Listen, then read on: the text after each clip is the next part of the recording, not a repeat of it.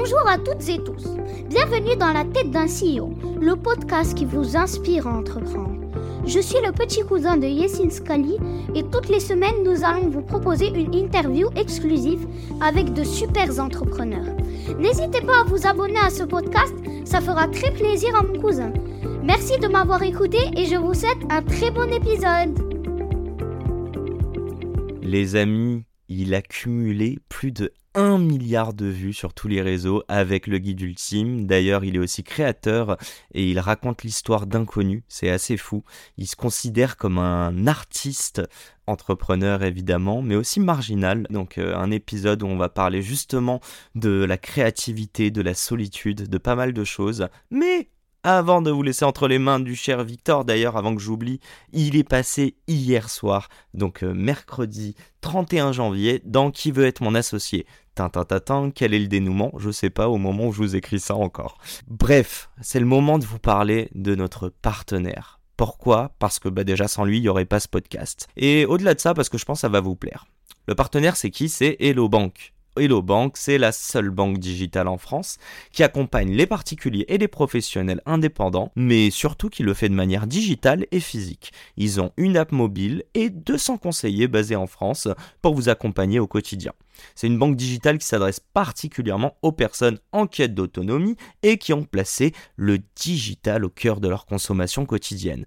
Je crois qu'on parle de vous, chers entrepreneurs. Bref, on est ravis d'avoir le soutien de Hello Bank et d'ailleurs, petite stat, plus de 90% de leurs clients sont satisfaits. Po, Bon allez, je vous laisse entre les mains de Victor. Encore une fois, merci à eux de nous permettre de réaliser cette interview qui, je l'espère de tout cœur, vous inspirera comme elle m'a inspiré.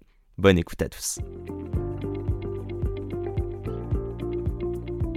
Un peu des deux, dans le sens où vraiment si ça avait l'air dégueulasse, je, pense qu'il n'y aurait pas de conversion, tu vois. Mais non, c'est clairement son histoire. Et je pense que les humains s'attachent à des humains. Et, euh, et en fait, euh, même à travers la nourriture, qu'est-ce que ça raconte? Tu vois, tu as goûté un, plat, qu'est-ce que ce plat raconte? Et ça, ça intéresse trop les gens, tu vois. Je pense que finalement, le goût, c'est limité. Ça peut être très bon, mais on n'est pas sur une échelle du goût du euh, très bon à incroyable. En tout cas, des gens comme moi qui n'ont pas un palais exceptionnel. C'est quoi ton kiff de le faire avec des gens? Comment ça? Euh, bah, D'aller dans les restos et de partager un repas avec quelqu'un aussi. Moi, je sais tu l'as fait avec des stars, mais pas que. Ouais. Euh, pourquoi? Bah, Alors j'ai commencé avec des abonnés. Ok. Parce que je trouve que le format voix off était un peu euh, redondant. Ah. je crois que j'en avais marre de parler de ce que moi j'aimais, tu vois. J'ai l'impression d'avoir beaucoup parlé. j'en avais marre de m'entendre. Et j'avais envie d'entendre d'autres personnes. Et puis j'ai trouvé ça cool d'inviter des abonnés, tu vois. Et donc, j'ai commencé en invitant des abonnés, en demandant c'est quoi ton resto préféré. Mais après, très vite, je me suis dit, putain, ça peut être pas mal comme façon de rencontrer des gens que j'apprécie, que j'admire, tu vois, qui m'inspirent. Parce que je trouve ça hyper intéressant quand tu suis des gens de savoir c'est quoi les restos qu'ils préfèrent. Mais de et nous on adore ça ouais, c'est satisfaisant, tu vois, tu vois ça, tu fais oh putain. J'ai Jérôme Niel. Ouais. Courir comme ça, non oui, court comme ça, je sais plus ce qu'il fait comme connerie. Et ça c'est la troisième raison, c'est qu'en fait, tu vois des gens comme Jérôme Niel qui sont des, des immenses artistes, créativement et artistiquement, tu vois, ce que je crée en faisant une vidéo avec lui, c'est un putain d'épanouissement. Perso, un kiff. Exactement. Tu le fais pour toi. Ah ouais, ouais, ouais, j'ai un, un, plaisir monstrueux à faire ça. Est-ce que n'importe quel artiste ou entrepreneur doit avoir une part d'égoïsme pour faire tout ça? Et ça rejoint peut-être la passion dont on parlait avant, etc. Bah, je pourrais pas parler de tout le monde, mais moi, il y avait un truc profondément égoïste de base au guide ultime. Tu vois, c'était vraiment une création qui venait de, mes tripes et que, qui venait de moi, tu vois. Donc, euh, moi, dans mon projet, ça a été le cas. Je pense qu'il faut aussi savoir s'en détacher. Et euh, pour moi, dans mon cas, dans le guide ultime, c'est avoir laissé la main aux autres créateurs sur, sur la page. Ce qui aujourd'hui cartonne et cartonne euh, parfois presque souvent mieux que moi quand je fais des vidéos. Mhm mais qui est un moment de, qui est très difficile. C'est de dire, ok, à quel moment j'arrête euh, de m'exprimer moi et je laisse la place aux autres pour s'exprimer. quoi. C'est pas qu'une histoire de délégué, là, c'est une question, je sais pas c'est de l'ego, mais euh, c'est toi la figure à l'époque. Ouais, c'est un mélange d'ego, d'attachement émotionnel, de, de, manque de confiance en soi, en les autres. C'est plein de trucs à, à, gérer qui sont bizarres, mais qui font qu'une fois que tu as réussi à faire ça, es... moi je suis beaucoup plus apaisé parce que une des raisons pour lesquelles je faisais une vidéo par jour sur le guide ultime à une époque, c'est que si je faisais pas de vidéo, il y avait pas de vidéo, tu vois. Ouais, Donc j'avais toute la pression de. Là, il y a des gens sur qui tu peux compter. Ouais, et euh, il y a une confiance mutuelle, ce qu'il n'y avait pas au tout début. Euh, ouais, complètement. Ton premier associé. Hmm. Euh, t'es dur parce que euh, plus tu parles, plus j'ai envie de t'interrompre. Je me dis, je me laisse parler, je rebondis. Interromps-moi tout le temps. Oui, euh, tu l'as dit qu'il y avait un truc. Euh, enfin, tu parlais des tripes, c'est viscéral. Hmm. Tu peux mettre des mots dessus? C'est quoi? C'était quoi ton envie de, de créer un compte, créer du contenu en plein Covid? Enfin, elle vient d'où, quoi? Ouais,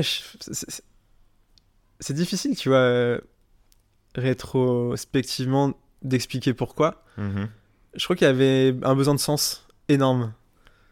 Un besoin de, de, faire quelque chose où déjà moi je pouvais m'épanouir et me sentir utile.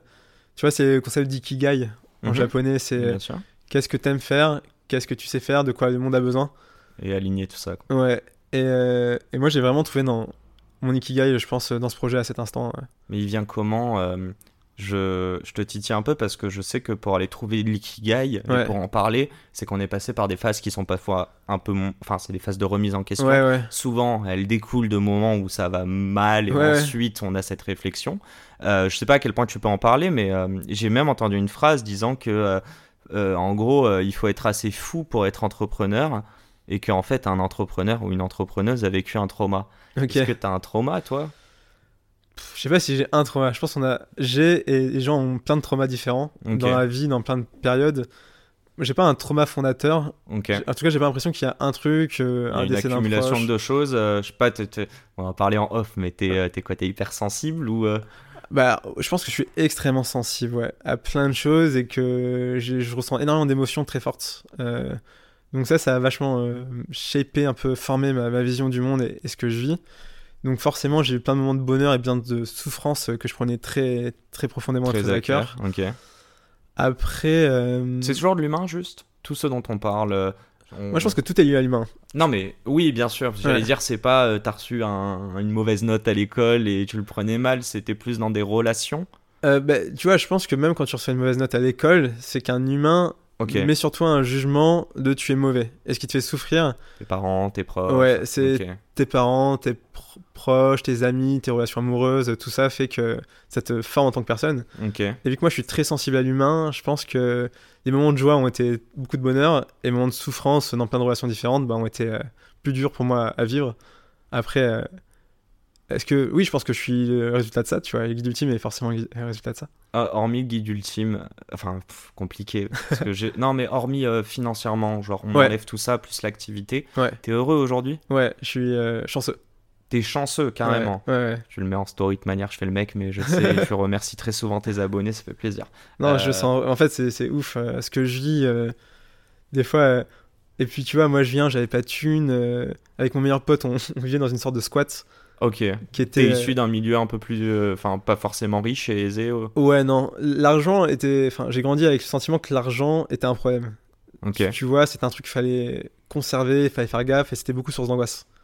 Pourtant, on te, on dit que l'argent fait pas le bonheur sauf pour les pauvres. Ouais. Maintenant t'as de l'argent. Ouais. C'est ça qui fait le bonheur pour toi? Non mais je suis plus pauvre. ce, qui, est déjà très bien. Ce qui est déjà moi par rapport à mes métriques, c'est une joie de me dire euh, ça ira demain, tu vois. Est-ce que euh, tu es seul par moment? Est-ce que mhm. tu l'acceptes? Et comment tu vis la solitude à titre perso? Alors, c'est intéressant. J'ai beaucoup subi la solitude quand je suis arrivé à Paris il y a une dizaine d'années. Tu, viens d'où, toi De Picardie. Oh, damn. Les, euh, c'est quoi Betteraves euh, Si, si, c'est Amiens, c'est les patates et c'est beaucoup d'alcool. Pardon, et donc et, et, ouais, je, trouve que, que, Paris est une ville très difficile à envisager. Tu vois, je connaissais personne, j'avais pas d'amis, et j'ai passé pas mal d'années assez seul. Et surtout, le plus triste, c'est vraiment à subir la solitude, tu vois. C'est quoi que tu l'as subi dans la solitude? C'est te dire qu'il y a des gens qui vont te juger donc du regard des autres, c'est te dire que t'as rien à partager avec des gens? J'ai mm. l'impression que t'es très curieux, donc t'as envie d'apprendre des gens. Ouais, c'est euh, le besoin humain de connecter avec des gens. Tu vois, je pense que c'est surtout ça qui est important. Je pense que j'avais pas confiance en moi, que j'avais effectivement assez peur de ce que les autres pouvaient penser de moi. Et puis surtout, j'avais pas les outils pour, euh, pour connecter et j'avais pas forcément les bonnes personnes. Est-ce qu'aujourd'hui, tu chéris des moments de solitude? Ouais, ouais, notamment, je fais des voyages à vélo où je pars tout seul. L'année dernière, je suis parti genre deux mois tout seul euh, faire Paris-Dakar à vélo. Mhm. Euh, c'est des moments où il y a beaucoup de, de, solitude, mais de solitude joyeuse. En fait, c'est du temps où je me retrouve avec moi-même, tout comme il y a des très très belles rencontres. Et, et aujourd'hui, moi, je j'ai plus l'impression de subir la solitude. Je la choisis. Et je pense que c'est important de, de s'imposer un peu dans sa vie. Ok. Parce que je pourrais choisir de ne jamais être seul. Tu vois, aujourd'hui, avec. Euh, bah, tu vis en coloc avec 5 autres personnes déjà. Dans un 200 mètres carrés, ça va. Ouais, bah, tu vois. Pas trop pas les trois. Ouais, mais tu vois, moi j'ai ma chambre et il n'y a personne dans l'appart. Ouais. Donc, euh, et si j'ai envie d'être seul, je vais dans ma chambre. Bien sûr, bien sûr. Mais, c'est aussi cool d'avoir. Euh, ouais, sur la présence, le fait de vivre en coloc. Tu, tu devrais vivre tout seul, toi, par exemple, demain? Pas du tout. Ok, et pourquoi? Je... Parce que j'aime bien être entouré de gens. Surtout des gens que j'aime. Je sais pas, je trouve ça juste trop agréable d'être avec des gens que t'aimes, tu vois, même si tu en parles pas, tu sais ouais, mais Je pense que les gens que t'aimes le plus sont des gens à, qui... à côté de qui tu peux rester posé, genre des heures sans parler. Ouais, c'est clair. Et on se ressent une vibe. Mais, euh, euh, petite introspection, c'est quoi les mots qu'on met dessus en fait? Euh, Ouais, c'est quoi le. C'est de l'amour, hein, c'est vraiment ça. Hein. Ouais, mais.